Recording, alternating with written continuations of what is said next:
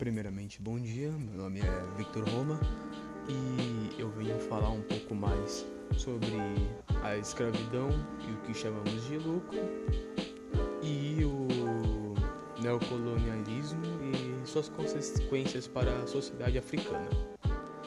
Bem, a escravidão e o que chamamos de lucro. Durante três séculos é, de lucro com a escravidão, alguns países ficaram ganhando riquezas em cima desse mercado. Mercado não, né? Desse tráfico. Isso, era um, isso é um tráfico, escravidão, né? E cerca de 80% das pessoas que desembarcavam na, nas, nas baías aqui do Brasil eram escravas, levando em conta os anos de 1492 e 1820. Durante todo esse período, essa porcentagem foi atingida da, porcenta da porcentagem de pessoas que vinham para o Brasil por barcas. E cerca de 47% de todos os escravos trazidos para a América, levando em conta não só a América do Sul, foram direto para o Brasil. 47 de todos. 47% de todos os escravos que foram trazidos vieram diretamente para o Brasil. Outra, outra região que também lucrou muito em cima de é, organizações escravistas foi a Grã-Bretanha, Bretanha, que, que a maior parte do lucro que eles tiveram naquela época foi graças ao trabalho escravo e ao tráfico de escravos, né?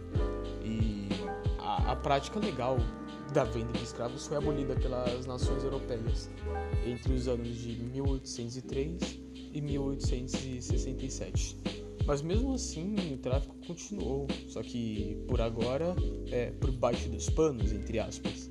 Por meio, por, que por muito tempo continuaram lucrando com as ideologias escravistas.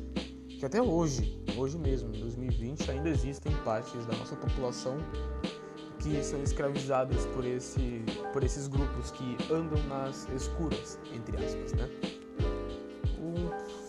indo um pouquinho mais para o neocolonialismo as consequências da sociedade africana. É, um dos maiores e notórios séculos foi o nosso cotidiano, nosso mundo, que pelos, pelos grandes avanços tecnológicos que vem aumentando e aumentando de acordo com aquela época. Vamos, vamos expandindo e expandindo mais ainda. E além, tipo, é, é, todo esse avanço tecnológico colocou o, mostrou que o ser humano é realmente a raça que veio para dominar o planeta Terra. E essas evoluções da ciência fizeram com que a igreja ficasse é, de lado. Só que a partir daí a igreja decidiu se pronunciar sobre o assunto e foi quando surgiu uma pequena ideologia que surgiu entre o atrito da igreja com a ciência, que essa ideologia é chamada de o cientificismo, que coloca a ciência como a única resposta do nosso mundo. E em contrapartida, ele também justifica, entre aspas, o racismo, o darwinismo social. Lembrando que as duas são diretamente ligadas pela parte de biologia. Tá bom, o, o darwinismo social é, consiste no mais forte domina e ordena os mais fracos ao que ele quiser. E o racismo é a raça a cor branca como a única a única cor aceita no mundo e o negro tem que ser escravizado segundo essas a ideia de racismo que aí entra o darwinismo social porque o o negro sempre foi visto como o mais fraco da sociedade. E por conta disso, o darwinismo social e o racismo andam de mãos dadas no nosso mundo.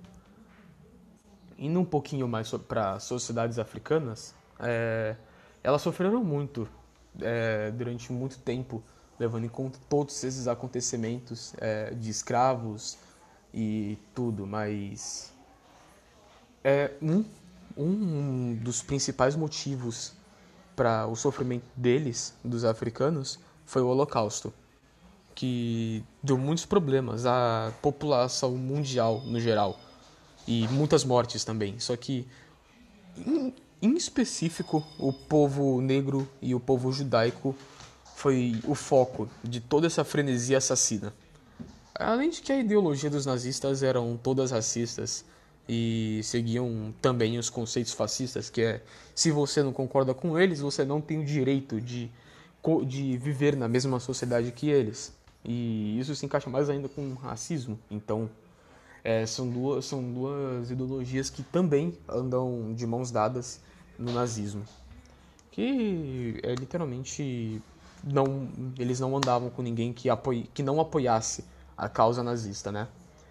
E as sociedades africanas, durante a vinda dos alemães à África, é, viram é, essa chegada dos alemães como invasões à terra deles e logo em seguida produziram uma sequência de ataques militares, dizimando vários camponeses alemães que só estavam tentando se refugiar e fugir da, do Holocausto, porque não são todos os alemães que concordam com o Holocausto.